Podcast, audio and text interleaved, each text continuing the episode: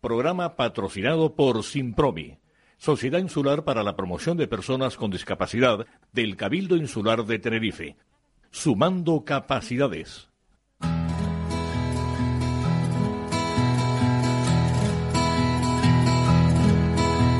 Comienza la caja de Pandora. Al verte sonreír. Al verte sonreír. Un programa especialmente dedicado al mundo de la discapacidad. El niño que ayer fui. El niño que ayer fui. En Capital Radio La 10, cada semana hablamos de aquellas personas que por una causa u otra han llegado a ser dependientes.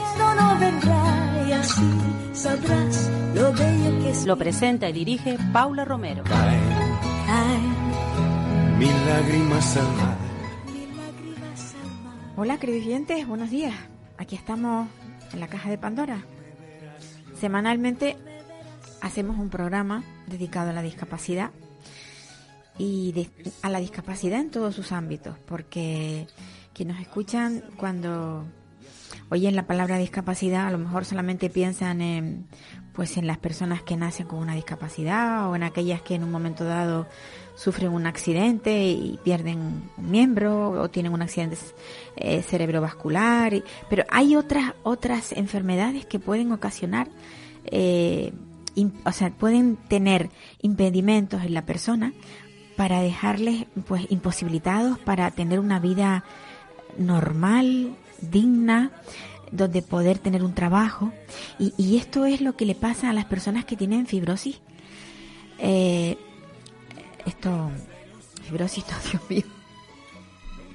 Vamos a hablar con Marife Ar- Artuña. Marife. Hola. Buenos días, Paula. Marife, Hola, buenos días, he Paula. perdido, he perdido Fibromialgia. la fibromialgia. Yo, yo, yo no sabes por qué me, me metí en la fibrosis. Digo, no, fibromialgia.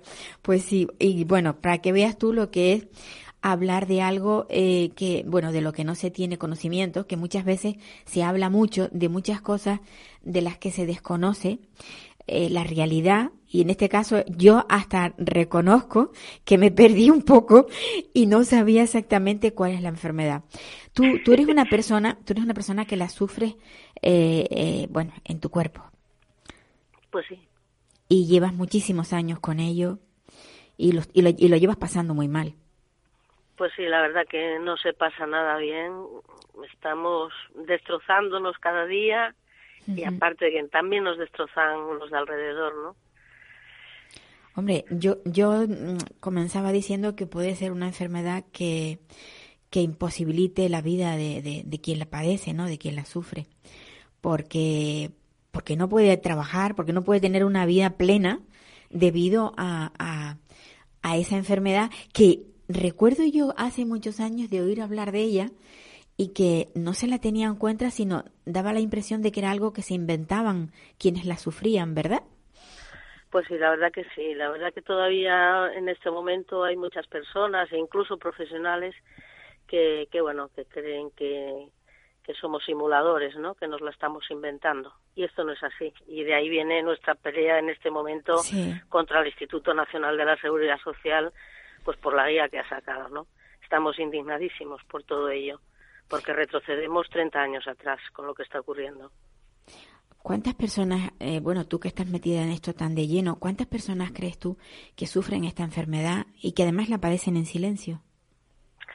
Bueno, esta enfermedad aquí en España se cree que alrededor de unas dos millones, dos millones y medio de no personas en España, en silencio todos. Son muchos. Muchísimas, muchísimas. ¿Afecta más Claro. a- al, al hombre, eh, o sea, a la mujer o al hombre? ¿A quién? ¿O por igual? No, afecta, afecta mucho más a la, a la mujer, pero bueno, por temas endocrinos, por temas eh, hormonales, ¿no? Es por lo que más está, está siendo afectada la mujer.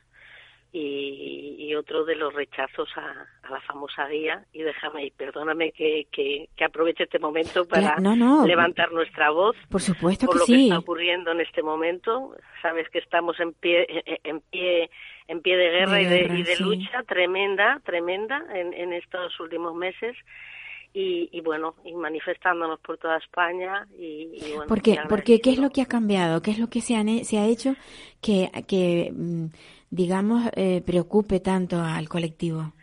Pues mira, eh, en abril de este año eh, el INS, el Instituto Nacional de la Seguridad Social, Mm. pues sacó una guía de actualización de- en la valoración de la fibromialgia, el síndrome de fatiga crónica, sensibilidad química múltiple, electrosensibilidad y añade el trastorno som- somatomorfo. Estamos muy indignados porque ya el título, el título de esta guía que, que bueno, que, que se ha llevado y ha sido difundida en todos los ámbitos médicos, centros médicos, unidad de pensiones de la seguridad social, etcétera, pues esto ya hace que retrocedamos. ¿Por qué? Pues porque incluyen en ella el trastorno soma- somatomorfo, con lo cual nos hacen retroceder décadas en nuestra lucha y en el reconocimiento de estas enfermedades, porque claro, esto no es una enfermedad mental. Y con esto, de incluir estos trastornos somatomorfos dentro de esta guía, pues bueno, pues se entiende de Se la gente va a entender exactamente que nos engloban dentro de las enfermedades mentales, con lo cual no vamos a retroceder ni vamos a, a permitir de echarnos ni un paso atrás, con lo cual bueno, eh, en este momento si si no renuncian a a, bueno a retirar la guía como se está pidiendo e incluso están sumándose a nuestros a nuestros esfuerzos se están sumando médicos y colectivos de, del ámbito sanitario reconociendo pues que no no está bien hecho no no está bien hecho y, y incluso pues eh, entendemos que, que atienta hasta hasta la, no- la integridad física de física y mental de- del enfermo ¿no? Yo, yo recuerdo, mm, no, sé- no sé exactamente cuándo fue, que había una diputada que padecía la enfermedad. sí eh, no sé si tú, tú te- tendrás Sí, sí. noticia que tuvo que dejar eh, de trabajar, tuvo que retirarse porque no podía, mm, porque la enfermedad le impedía tener una vida eh, plena. Sí, sí. No recuerdo, estás hablando del año, creo que... No sé si recordarás tú quién, de quién 1998. hablo. Eh, sí, eh, ahora mismo no... Me parece que era, me parece que era, que era una, una diputada, pero que pertenecía, que era del, del gobierno vasco, me parece Sí, que era. Bueno, pues seguramente esto es otra de las cosas que nos ocurre con nuestra enfermedad, ¿no? En, en los nombres. Pero bueno, tranquila que a lo largo de la Sí. entrevista me recordaré. Lo recordarás. Lo Estás como yo, que yo, me- yo fíjate que olvidarme yo del nombre de la enfermedad, fibromialgia, me lo tengo que, que, que grabar, pero bien, bien grabado. Pues eh, yo, yo lo que, lo que no entiendo es cómo mm, han podido cambiar, digamos, esa, eh, el, ese, mm, bueno, esa lista de, de, de enfermedades que estaban englobadas de una manera que para ustedes era beneficioso y que ahora quieran insertar una enfermedad mental. mm, porque la lucha vuestra siempre ha sido demostrar que no es una enfermedad mental. Por supuesto, no, Claro. es un- no es demostrar, es que no es una enfermedad mental. Sí, bueno, pero que, que, se, que se sepa que no lo es. Sí. Y ahí, y ahí lo recoge el propio, la propia eh, clasificación internacional de enfermedades, ¿no? Dentro del CIE 10, que donde ya hemos conseguido que se meta Ujú. en el MTS 79.7, con lo cual es una enfermedad orgánica reconocida, no solamente a nivel internacional, sino también en España. Con lo cual, vamos, es una ofensa para nosotros el que en esta guía incluyan los trastornos somatomorfos y que la gente empiece a pensar nuevamente lo que tanto tiempo llevamos eh, intentando demostrar que no es así, ¿no? Claro. eh, piensa que, que en- dentro de, esta guía, la, la guía no solamente hace la definición de todas las enfermedades, eh, sino también los diagnósticos, evolución y tratamientos, ¿no? Con lo cual, ahí también se recogen los plazos de duración sobre las incapacidades y las bajas laborales. Con lo cual, pues claro, no es solamente eh, eh, eh, el que ocurra esto, sino que nos vamos a sentir tremendamente abocados, vamos a, a, a una exclusión pura y dura. Una exclusión pura y dura porque porque no se nos reconocerán bajas laborales, eh, porque les están dando instrucciones, ¿sabes? Por eso decimos no a la guía, entre otras cosas porque el ir, pues imagínate, solamente en la sensibilidad química múltiple, que está, porque estas cuatro enfermedades, la fibromialgia, la SFC, SQM y EHS, que es la electrosensibilidad, piensa que no pueden estar dando instrucciones a- al colectivo médico diciendo, por ejemplo, en la sensibilidad química múltiple que no se recomienda evitar, eh, evitar los tóxicos ni se nos anime a que a que los evitemos, ¿no? O sea, que, que las personas que padecemos estas enfermedades ¿Cómo es esto? Si no evitamos los tóxicos, eh, ¿qué hacemos? Nos morimos. No, nos sentimos tremendamente abandonados porque están ocultando nuestras enfermedades, porque son enfermedades ocultadas, ¿no? Aunque esté mucho en los medios de comunicación y demás, se, no, no se está viendo lo que hay, lo que existe detrás, detrás de todo esto, ¿no? Eh, sobre la electrosensibilidad, por ejemplo, el Instituto Nacional de la Seguridad Social, por eso es otra de, de las cosas por el que no podemos permitir de que esta guía salga adelante eh, o al menos la, la, vuelvan a revisar y a recomponer, eh, dice pues que no existe un problema de, pues que es un, problema de salud mental. ¿Cómo que la electrosensibilidad es un problema de salud mental? Si la exposición electromagnética en, eh, ahora en el siglo XXI ha crecido un mil por mil y estamos teniendo un montón de problemas, no solamente con la electrosensibilidad, sino a nivel de tumores cerebrales, etcétera, ¿no?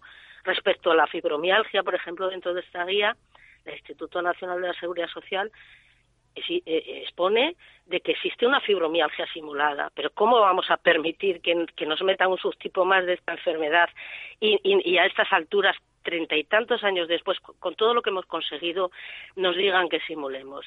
Desde luego, haremos lo que tengamos que hacer porque no vamos a permitir tanta sarta de mentiras y tanta ofensa hasta este colectivo. Eh, somos mero interés, ¿sabes? Imagínate en esta guía, guía otra de los apuntes, por ejemplo, respecto a la síndrome de fatiga crónica, porque estas enfermedades van todas unidas. Unidas, sí, sí.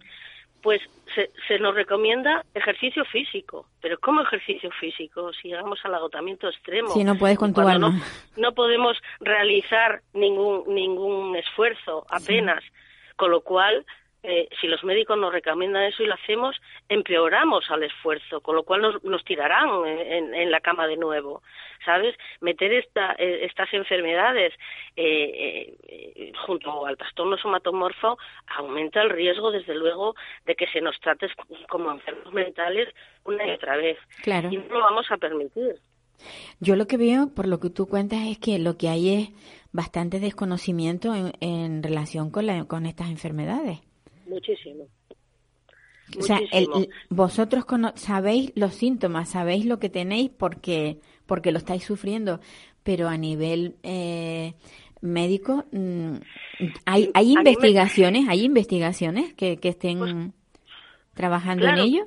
Claro que hay investigaciones, por supuesto, investigación sí que hay. Lo que pasa es que vuelvo a decir, no, no, no, no podemos seguir retrocediendo, no, no pueden eh, estar dejándonos atrás porque, imagínate, simplemente vamos a poner una, una simple prueba, ¿no? A nivel diagnóstico de la fibromialgia, ¿no?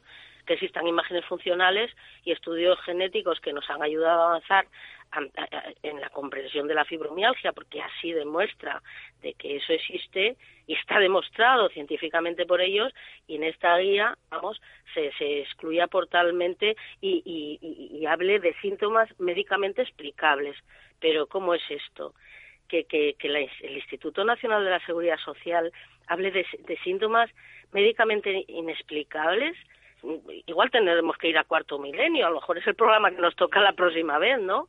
Porque como es algo inexplicable para ellos, desde luego lo que sí está claro lo que sí está claro es que va a haber, si, si el IS no, no retira la guía, eh, se han recogido más de 25.000 firmas y se sigue, bueno, como ves, movilizándose en toda España. Eh, si no se retira, pues bueno, va a haber eh, demandas a nivel, a nivel judicial eh, se, harán en Madrid. ¿Y esto, esto, está, esto está ocurriendo, Marifé, está ocurriendo en, en España y a nivel europeo, ¿cómo, cómo está el tema? No, e, es, está ocurriendo solo en España. Está ocurriendo en España, ¿no? De hecho, de hecho, fíjate lo que te comentaba antes, eh, a nivel europeo, pues eh, exigen a los Estados miembros de, Europa, eh, a, los institutos de la, de la seguridad social e incluso educación, que, que, se bueno que se aparte a, a, todo lo que se pueda de, las exposiciones no sí de los focos que, que puedan producir de los focos. Con lo cual vamos están aquí en España se están pasando la torera un montón de cosas un montón de cosas porque es que ni siquiera o sea, eh, a nivel Europa recomiendan esto y nos lo pasamos a la torera y ellos dicen a los médicos no que, que, ni se nos diga, que si nos, que no se nos diga que nos apartemos. Es como si te dicen, eh, por poner un ejemplo de, de, a pie, no te acerques a la vía del tren que te va a atropellar. Y ellos le digan a los niños, oye, vamos a callarnos, no le decir a nadie, ¿eh? que cuanto menos haya, más atropellos. Pues es un poco lo mismo, aunque suene muy fuerte lo que estoy diciendo. Sí, la verdad que sí es que, realmente es que es, es muy fuerte, pero es que es así. Es que es así. Y una cosa, el, ¿esto mm, empieza en una temprana edad o, o, es cuando ya llegas a la edad adulta que empieza a degenerar un poco todo el, el cuerpo, empieza a tener problemas y empiezas a notar todas estas sensaciones?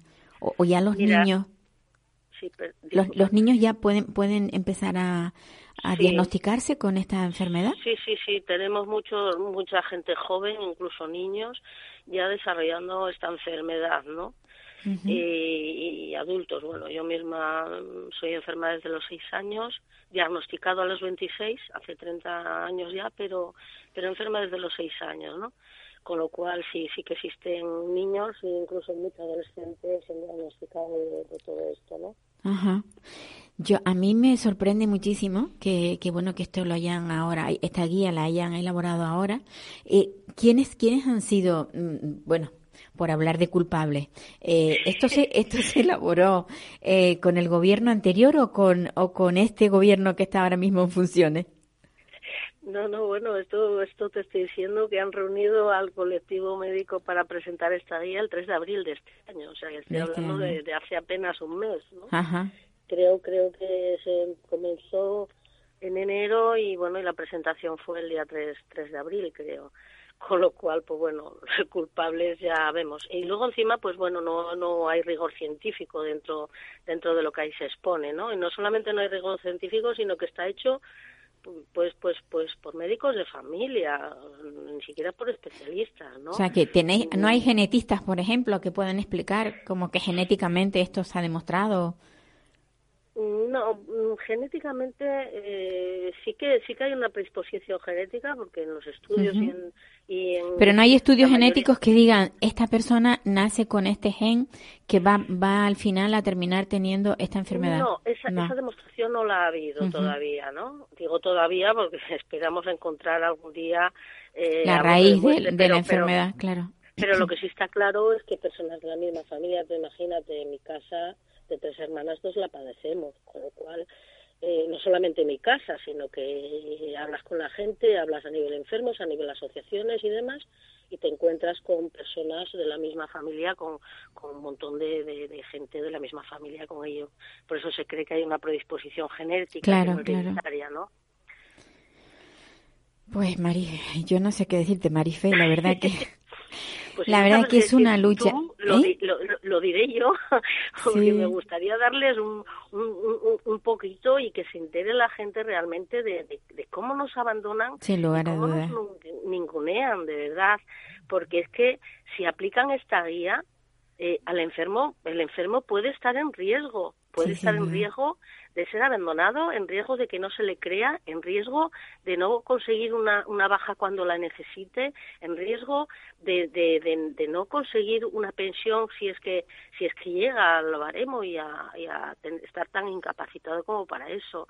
O sea, eh, consideramos que existe discriminación no solamente social, sino de género, de género porque la mayoría somos mujeres, ¿no? Claro, claro. eh, en, en este documento hay también una discriminación social. ¿Por qué? Pues porque porque se, se- eh, no se podrán coger bajas laborales cuando uno las necesite y esto pone en riesgo el que se valore la discapacidad, ¿no? Y nos quedemos excluidos de ayudas o de o de apoyos, ¿no? Con lo cual vemos claramente que hay un hay un interés para que no se puedan tener bajas, una discriminación incluso escolar, ¿no? Porque no puedes meter a un niño o a una persona estudiante electrosensible en, en zonas donde, en aulas donde existan wifi, que ahora sabes que la mayoría tal, y, y, y- y con lo cual hay exclusión. Eh, Por eso re- eh, pedimos que se retire esa guía y, y se vuelva a eh, hacer otra, ¿no? Mucho más eh, de acorde a lo que realmente es Claro. todo esto. Eh, si no si no conseguimos que se retire, pues bueno, se irá al, al Supremo Administrativo, al Tribunal Supremo, perdón, al Tribunal Supremo de Madrid por silencio administrativo y, y, bueno, y por supuesto que, que, que, retiren de ahí el trastorno somatomorfo, ¿no? Porque no estamos dispuestos a que vuelvan a entendernos como, como causa psiquiátrica y, y seguir retrocediendo unas mil veces, ¿no?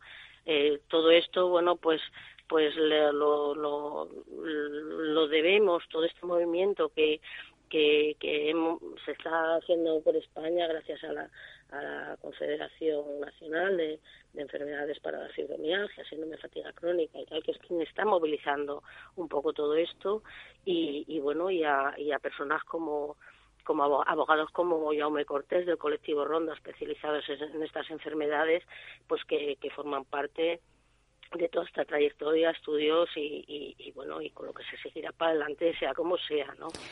Son enfermedades que afectan al sistema nervioso, endocrino, digestivo, etcétera, y que y que tienen que estar eh, atendiendo eh, a, lo, a lo que dicen los especialistas, los neurólogos, de que, de que existen pruebas orgánicas, y que no se haya, que, o sea, que son enfermedades orgánicas, perdón, pero que no se haya encontrado todavía una prueba diagnóstica, no quiere decir que la enfermedad no exista. Con lo cual, por aquí hay muchísimo, muchísimo interés económico nos vamos a ahorrar pensiones y bajas laborales. Pues supongo, supongo que algo subyace en todo eso, seguramente. Y químicos porque los laboratorios siguen funcionando a pasos agigantados. Con lo cual, Marife, hoy actual, actualmente tú, tú como enferma, eh, ¿en qué situación estás? ¿Estás dada de baja?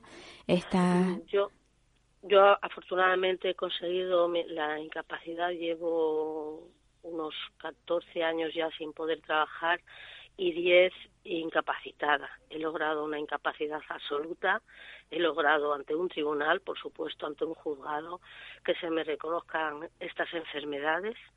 Yo soy educadora infantil, tenía una guardería infantil y no no podía no podía, no, no, no, no podía seguir adelante eh, y bueno pasaba tribunales una y otra y otra vez y bueno, como era autónoma, pues ya sabes, ¿no? Directora de guardería infantil, bueno, pues vale, meta usted personas que trabajan por usted. Ah, y con eso, o sea, a mí me sanaban, ¿no?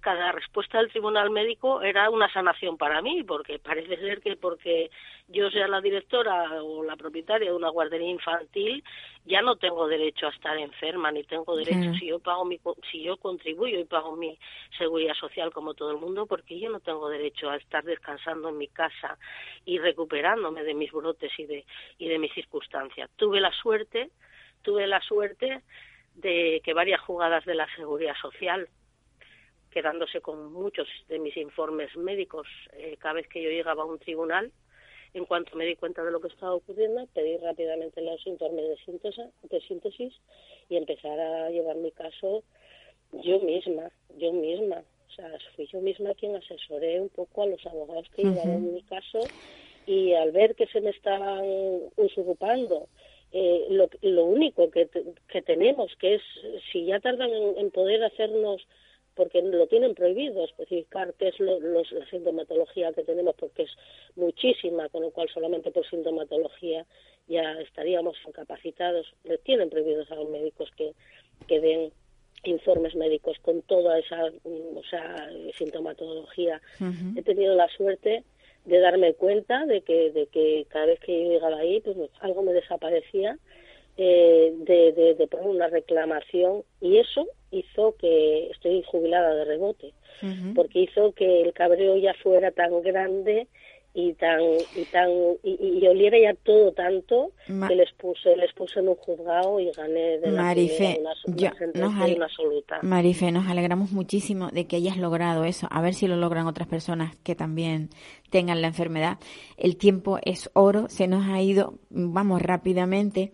Yo espero que esta lucha que tú que tú llevas mm, termine con un buen fin y que todas esas personas que lo necesitan, que tú lo sabes que lo necesitan, eh, sean pues mm, digamos diagnosticadas con, con veracidad y no con, con, diagnósticos raros de, de y que, quieran pensar o quieran decir que son trastornos digamos psiquiátricos psicológicos Un, un abrazo muy Pues fuerte. muchísimas gracias por darme la oportunidad, animar y alentar a todos los enfermos, animar y alentar a toda la gente que nos escuche y, y- o que pueda contactar con nosotros a que a que nos ayude y nos apoye Pues sí. en esta lucha, porque cualquier en cualquier momento puede ser tú o tu hijo o, o tu hermano o cualquiera de ellos y no estamos dispuestos a que se nos olvide y abandone de esta manera diciéndonos Un, como una- no hay cura un iros abra- para casa. un abrazo. Muchísimas gracias, Hasta Paula. otra.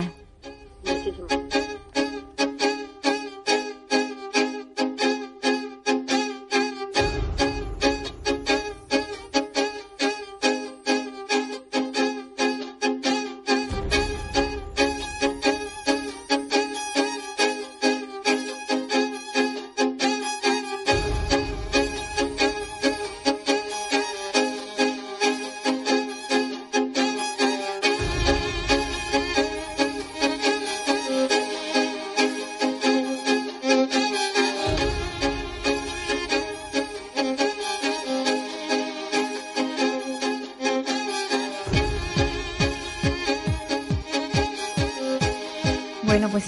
seguimos, con nuestro programa. Hemos, hemos despedido a Marife Artuña, esta enferma de fibromialgia que lucha porque, porque se reconozca esta enfermedad como algo real y no como algo imaginario. Y ahora vamos a hablar con, con Beatriz Galdona Alonso. Ella es psicóloga de, de un, un complejo de enseñanza que hay aquí en, en, en Tenerife. Bueno, en, en Tenerife y, y concretamente en La Laguna. Se llama Acamán. Y van a celebrar eh, el día 24 y 25 de este mes de mayo eh, unas jornadas, unas jornadas técnicas que tienen el título de Una mirada sobre la discapacidad intelectual y el daño cerebral. Buenos días, Beatriz. Buenos días, Paula, ¿qué tal? Pues muy bien y muy a gusto sabiendo que al final conseguí que, que me atendiese. Bueno, fue un poquito complicado el día, pero ya está todo. Yo sé, yo sé que tú eres la organizadora de las jornadas, por eso quería y tenía interés en que fueras tú la que hablaras sobre ello, porque te las estás currando tú. Bueno, no, hay un equipo muy grande detrás de mí. Ya, Yo pero bueno, que doy la cara. Que quizás tú eres la que aquí estás un poco, hombre, yo yo he leído porque tengo aquí eh, un díptico, ¿no? Mm, que me lo, me lo habéis pasado y tengo pues que el 24 de mayo, que es cuando empieza la, la- cuando se inician las jornadas y bueno, hay un elenco de, de personas que van a participar en ellas que me gustaría que tú, bueno, hicieras mención de ellos.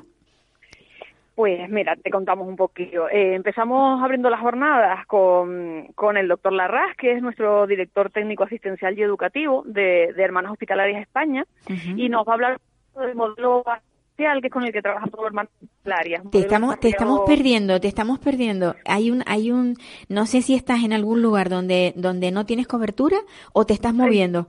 Lo intento ahora. Se te oye ahora, pero hay momentos en que, en que se pierde, sí, dime. Vale, intento quedarme aquí. Vale. Eh, bueno, te comentaba que... mm, Antonio que Larraz. José Anto- eh, exactamente, el doctor José Antonio Larraz es el director técnico asistencial de Hermanas Hospitalarias en España y nos va a hablar del modelo asistencial y educativo, que es el modelo por el que se rige Hermanas Hospitalarias, Sí. un modelo desarrollado de, de intervención, que es con el que trabajamos con las personas con las que a las que asistimos. Luego, a continuación, eh, continuamos con Ángeles Arbona, gerente del IAS, que nos va a hacer un poco una ponencia de la dependencia en Canarias Ujú.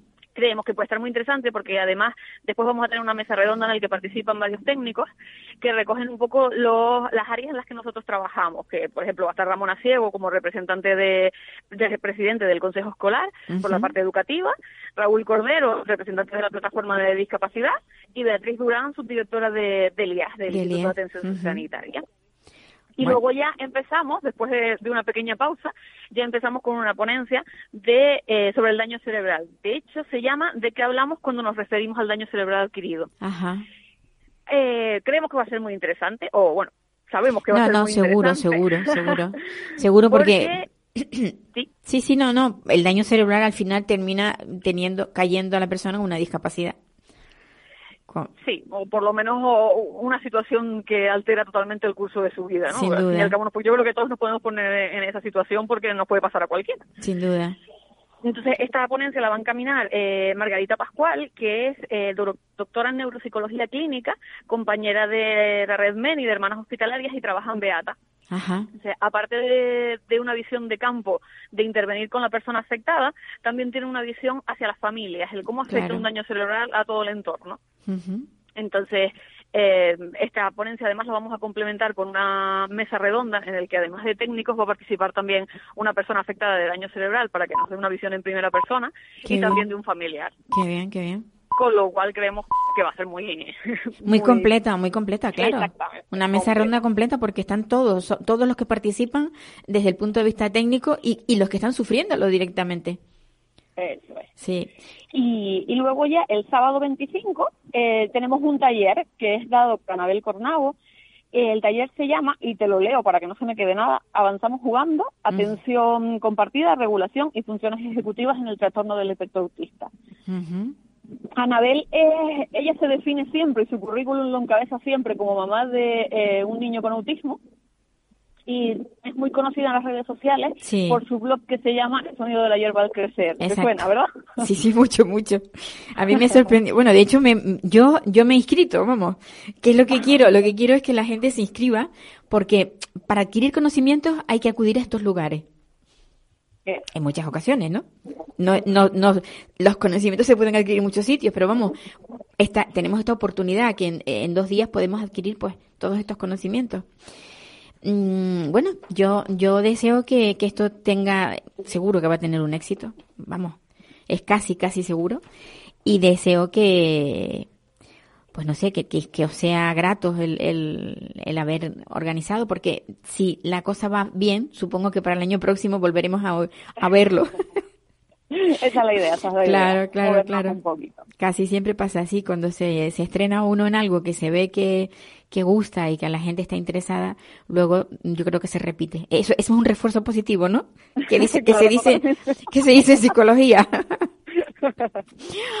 Pues- Exacto. pues nada, solo invitarles y sobre todo, Paula, darte muchas gra- gracias por, por dejarnos participar aquí este ratito y Bueno, bueno, ya sabes Vale. tú, ya sabes tú lo que me toca, me toca tan directo. Beatriz, un abrazo. Ya no- ti, nos Paula. veremos, nos veremos el, el, día, el día 24. Muy Venga. bien,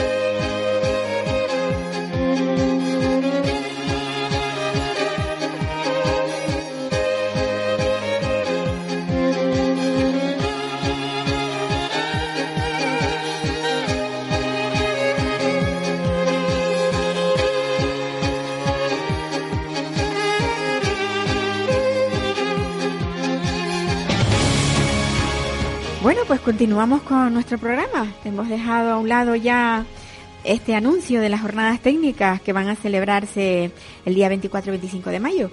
Y, y ahora, ahora voy a, mm, bueno, tengo la verdad que, que me es muy grato recibir a estas dos personas, son dos psicólogas, que no es la primera vez que están aquí, pero que hacía ya mucho, mucho tiempo que las teníamos. Vamos a hablar con May Bernal y con, y con Cristina García. Hola, buenos días. Buenos días a las dos. Buenos días. Encantadísima de, de teneros aquí y bueno, de hablar, de charlar de los proyectos que, porque creo que hay proyectos por medio, por eso quería yo Sí. eh, que vinierais, ¿no? Que, que es importante. Bastante, vamos creciendo poco a poco. ¿Y qué es lo que estáis haciendo? Bueno, ahora pues bastantes cositas, nos movemos bastante.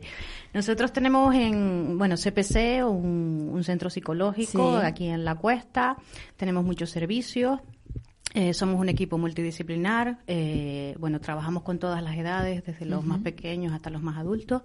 También tenemos el servicio, tenemos pedagogos, clases de apoyo, eh, neuropsicóloga, eh, Logopeda. logopeda, o sea, y se me quedan en el tintero, yo creo que más Tenemos abogados. programas de altas capacidades, tenemos distintos programas especialistas en la psicología en distintas, en distintas áreas. Pero, a ver, eh, el, este centro funciona para, para niños y para adultos, Sí, que es lo bueno. Sí, sí, abarcamos todas las edades. Por eso, que... Cada que- uno tiene su especialidad. Yo, por ejemplo, me encargo de adultos y terapia de pareja. Cristina se encarga de toda la era- el área infantil. Sí. Infancia y adolescencia hasta los Mm. 17 años, todo lo que son menores y ya después pues también tenemos un, un proyecto solidario que llevamos a cabo desde hace pues cosa de cuatro, Cuatro años.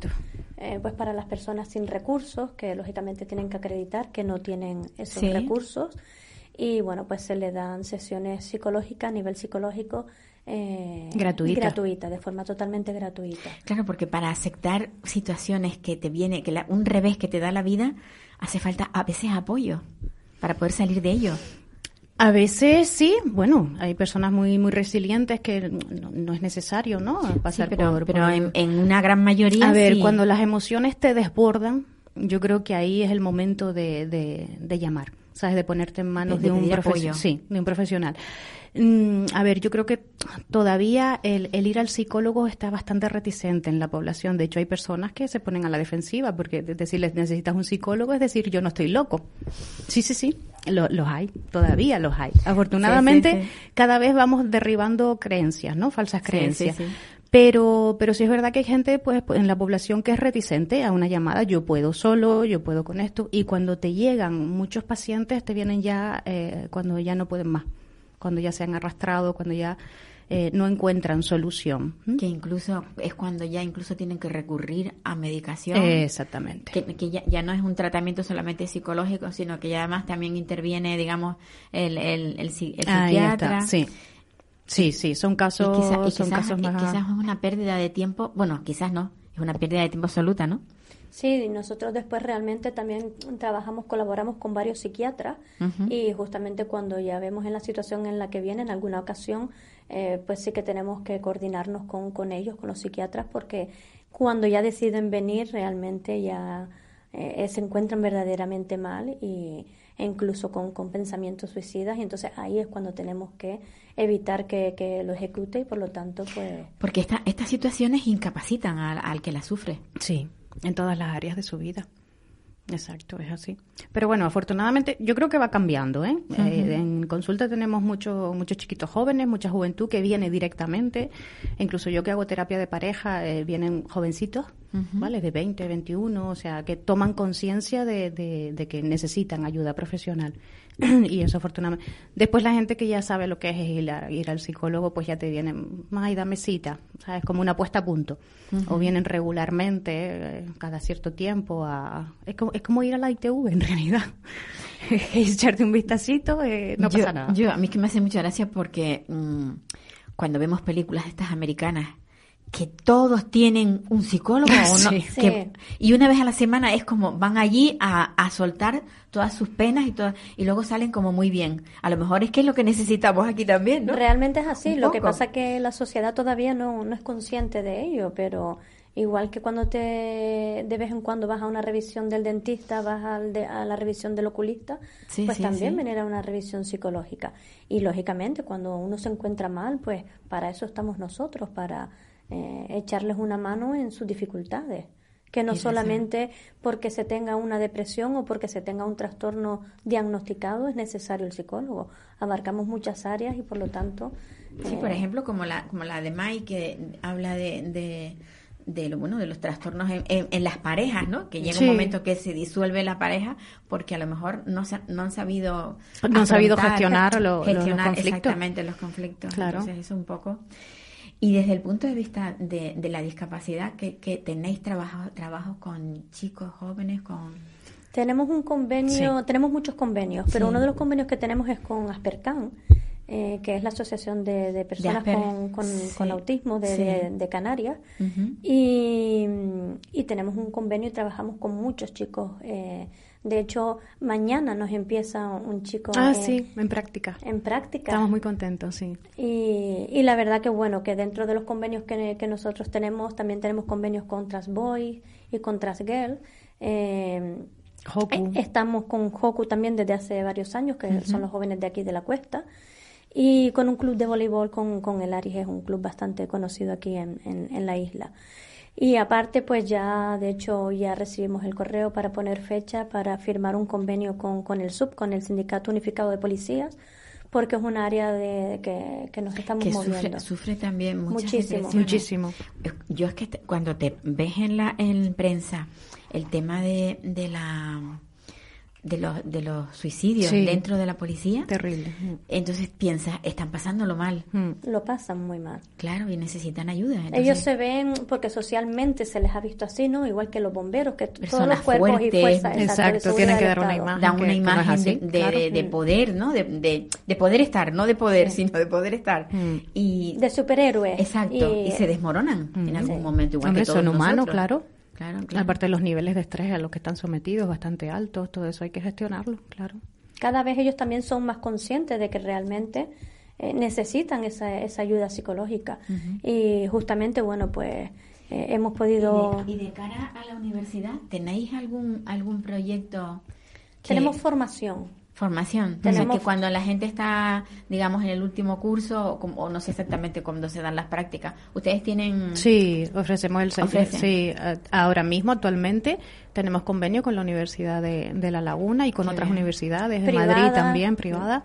Y los alumnos hacen prácticas en nuestro centro. Para el máster de general sanitario nosotros Sí. lo tutorizamos. Ajá. Y aparte, pues la formación que damos eh, en la UNED o damos en la, en la FEJUL y bueno, después también a nivel eh, privado, pues por medio de las CAN o por medio de una acreditadora nacional, pues también tenemos una, unas formaciones. Pues habéis avanzado bastante, ¿no? Sí. y seguiremos. en Sí, el- es en el trabajito, camino. es trabajito, es esfuerzo. Claro, es trabajo, Sí, pero bueno, y pero estamos es un contentos. trabajo que no luce el primer día, sino después de muchos, son, son pequeños escalones, Sí, ¿no? exacto. Que hay que ir subiendo, Sí, entonces bueno, pues... pero bueno, estamos no, contentos. a mí, a mí la verdad que lo que me sorprende es que, mm, pues eso, que la gente cuando necesite ayuda no, no sea capaz de, de, de solicitarla o con la premura que se debiera, ¿no? Sobre todo en, en- cuando hablabas tú de lo, cuando hablábamos de lo que es la, la policía y los y profesionales que, que están sometidos a esos estrés tan. Mm, De ahí la importancia de la formación, ¿no? De, de sensibilizar a la gente de que realmente no solamente es porque estés loco, que es lo que, lo que se dice socialmente, ¿no? No es que yo no estoy loco, yo no necesito, no, no, no necesitas estar loco para venir al psicólogo.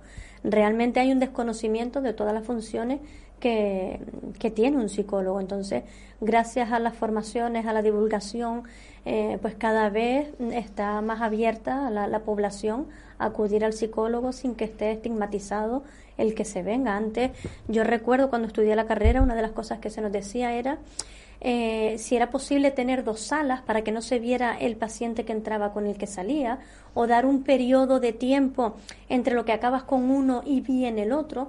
Ya hoy en día, gracias Para que a no Dios, coincidan. Para que no Sí. coincidan por si se conocen, ay, tú estás viniendo al psicólogo, bueno, pero si tú estás aquí también estás viniendo, ¿no? Entonces, eh, eso ya no, ya gracias a Dios. De hecho, nosotros en ocasiones, la sala de espera nuestra, ya nos faltan asientos. A veces tenemos Mm. pacientes eh, de pie, como decía May, tenemos muchos colaboradores, muchas áreas de, de psicología. y- Pero bueno, al final no dejan de ser prejuicios, eso ocurre en, en- en todos los temas. Sin duda. Eh, es derribar eh, falsas duda. creencias, crear conciencia y, y, bueno, pues ahí estamos. Siempre ocurre. Yo de todas formas pienso que muchas veces, mm, porque lo he observado en, en esto, en, en situaciones de cuando vas a una consulta médica, ¿no? Que hay varios pacientes y al final terminan hablando de cada uno de su propia enfermedad Sí. y digo mira yo es que creo que hasta es una terapia de grupo porque Sí. no Se desahogan, Eh, digo, sí. son cosas que a lo mejor no lo habla con nadie pero como este señor que está al lado la está entendiendo o lo está entendiendo están hablando de algo que tienen en común Mm. y que de alguna manera a lo mejor son totalmente opuestos, pero hay un punto en el que tienen ese ese ese digamos eh, eh, Complicidad, sí, complici- eh, comprensión, sí. Entonces tú dices, mira, pues no no es malo, o sea que me parece desafortunado lo de que hubiera una sala para uno y otra para otro. porque el hecho de que estén hablando de lo mismo. Gracias a Dios ya eso es obsoleto, ¿no? Sí, Ya sí, no, sí. no- no se lleva a cabo. Pero de hecho nunca lo hemos llevado nosotros a cabo en el, en el centro. Ni lo nuestro. hemos pensado. No. Eh, cuando, cuando te llega un padre o una madre con un chico con, con una discapacidad, ¿qué es lo que se espera del psicólogo? Que, que te que le resuelva, que tengas una varita mágica. En ocasiones sí. Bueno. Pero no, ya son conscientes también ¿Tú cuando crees que ya, ya la gente es más consciente de Vienen con, mayormente ya vienen diagnosticados, entonces Mm. ya ellos se han informado eh, de muchísimas maneras con otros profesionales y ya lo que vienen es un poco pues eh, para seguir trabajando distintas terapias y, y ya no piden esa varita mágica. Si es verdad que cuando en cuanto más pequeños quizás piden más esa varita mágica, ¿no? Es como todavía estamos a tiempo y queremos que esto ya sea de, de la noche a la que mañana. se resuelva rápido. Pero bueno, uno siempre tiene una primera entrevista con ambos progenitores y les explica un poco pues cuál es la situación, cuál es el, el- el- la forma de, de- de trabajar y los objetivos con los que se va a ir trabajando y a medida que se vayan consiguiendo se van avanzando. Ellos suelen ser muy partícipes también de la, de la terapia de, de sus hijos y realmente pues uno también se satisface, ¿no? Cuando Claro. ve ese progreso y esos padres, cómo te llaman y cómo te dicen, oye, es que he notado ya el cambio en mi, en mi hijo, ¿no? Sí, ya, lleva ya. tres sesiones y ya empiezan a notar algún cambio, ¿no? Mm. Entonces, eso Hombre, les anima y, y además les Sí. refuerza para seguir eh, trabajando, ¿no? Porque es muy dura el trabajo con, con las personas con discapacidad. Ya lo sabéis que, que es durísimo. Yo, eh, vosotros no tocáis la atención temprana. De momento No, no, de en el no es un servicio no. que Porque hay un déficit tan grande en cuanto a eso. Sí, nosotros estamos ahora trabajando eh, para la accesibilidad del centro eh, y estamos intentando ver pues la posibilidad de incorporar ese, ese servicio. De momento no lo tenemos, pero no está descartado. Es algo que quisiéramos porque sabemos la importancia. Eh, que y la es de- necesidad que hay, porque Sí. es que son tantas las personas, porque cuando realmente el chico acude, bueno, ya lo sabéis, a atención temprana, las sesiones que les dan son muy pocas. Mm. Y a lo mejor complementándolas con un sitio privado que estuviera subvencionado, ¿no? Podría ser, digamos, Sí, el... podría ser sí, una buena idea. Para poder tener esas subvenciones tenemos que tener esa accesibilidad de la que te acabo de hablar. Sí, ¿no? porque si no Sí.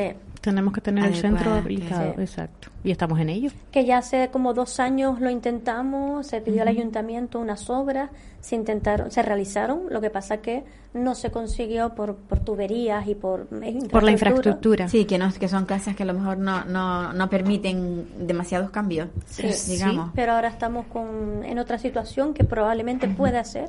Tenemos la esperanza de que sí que consigamos eso, esos cambios que, que necesitamos para conseguir la accesibilidad y por lo tanto pues ya poder solicitar distintas subvenciones y poder eh, Cuando alguien quiere acudir a- al, al centro vuestro, mm, ¿lo hacen directamente o, o, mm, por ejemplo, lo normal es que la gente quiera pedir ayuda, ¿no? Sí. Eh, vienen al centro, ustedes les diagnostican el tiempo, o sea, el tiempo tampoco se puede diagnosticar, ¿no? Porque tú puedes a lo mejor con una persona terminar en, en tres meses y otra necesitar tres años, ¿no? Pero eh, eso, eso puede tener de alguna manera un apoyo institucional. Quiero decir, la persona tiene un problema y, y no puede, eh, digamos, afrontarlo económicamente. Puede tener un apoyo institucional porque ustedes le... le- sí, Sí, en el, el proyecto solidario precisamente. en ese proyecto entra, entra, entra, ese tipo- entraría vale, ese vale, tipo vale. de personas, son personas que no se pueden costear Vale, sí, un, sí, sí. un psicólogo. Eh, bueno, ellos eh, justificarían su situación en- entregándonos pues un DARDE, alguna, algún documento que acredite que, económicamente no, no puede y, y entraría dentro del proyecto solidario. Nosotros no percibimos ningún tipo de ayuda económica por este proyecto que llevamos a cabo.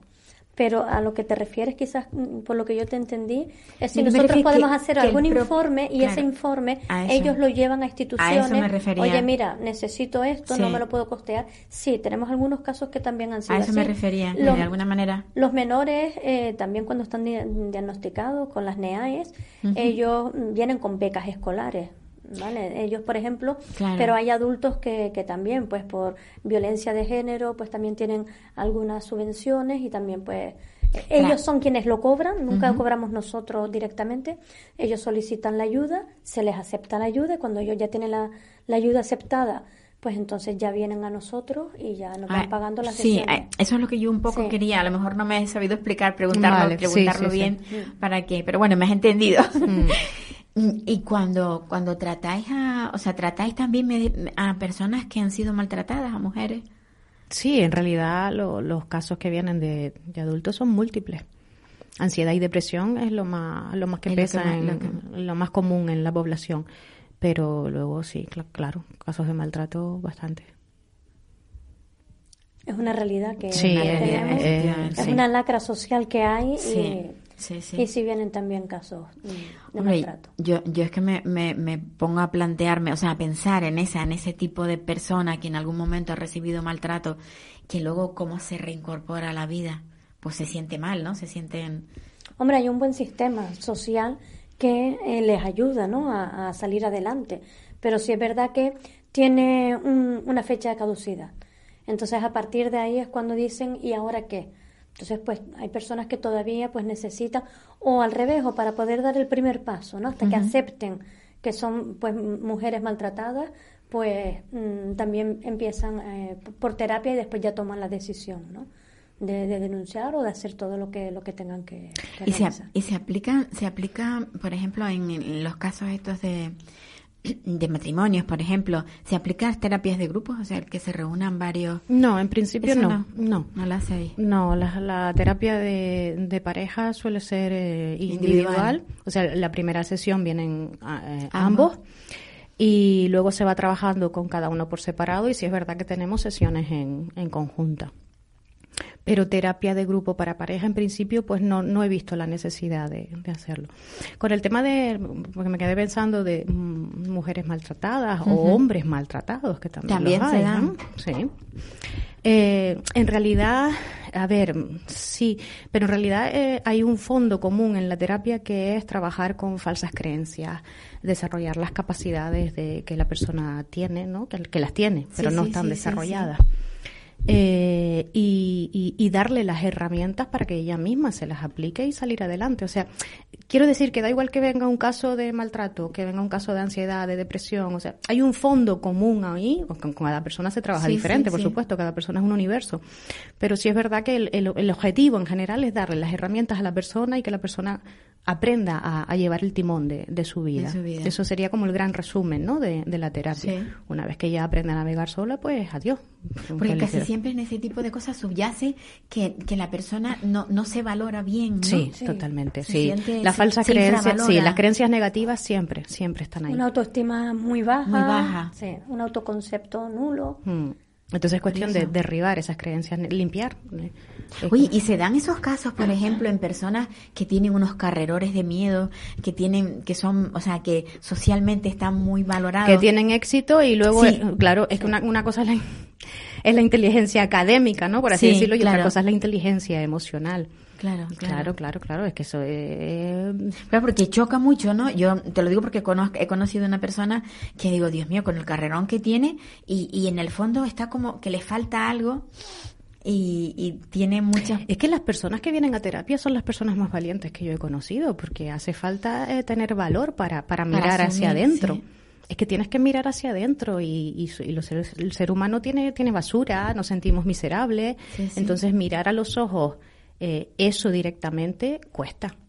Claro. Cuesta, no, no, no es fácil para muchas personas, ¿vale? O otros hacen así, echan tierra y no quieren y no me pasa nada y sigo adelante, ¿vale? Pero, pero sí. Y hay gente de éxito con una vida emocional eh, desequilibrada, sí, claro. Sí. Claro, es que refería. no es fácil eh, llevar las emociones, no, no es fácil No. equilibrarlas. Todos muchas veces sabes que pasamos por picos a lo Sí, largo sin del duda, día sin y duda, sin duda. Mm. Sí, sí, no, la verdad que somos muy complejos los seres humanos. Sí. La mente humana es muy... Bueno, pues nada, pues se nos, se nos ha acabado el, el tiempo, el tiempo que, que teníamos. Te- te- ¿Tenías algo ahí que...? Sí. Eh, bueno, que también tenemos eh, colaboración con la. Hay una asociación de suicidio. Aquí no sé si la. estáis colaborando con, con ella. Sí, Ah, exactamente. Nuestro compañero Anastasio eh, psicólogo también, y Sara Bote, tienen aquí una, una asociación de, de suicidio para todas aquellas personas también que estamos creando grupos de trabajo pues, para, para poder pues me, alegro, me alegro muchísimo. Pues nada entonces aquí terminamos nuestro programa de hoy. Mm, decirles que Qué cortito. Eh, cortísimo. Sí. que les espero la semana la semana próxima y muchísimas gracias Cristina gracias a, gracias a ti Paula por invitarnos. Un placer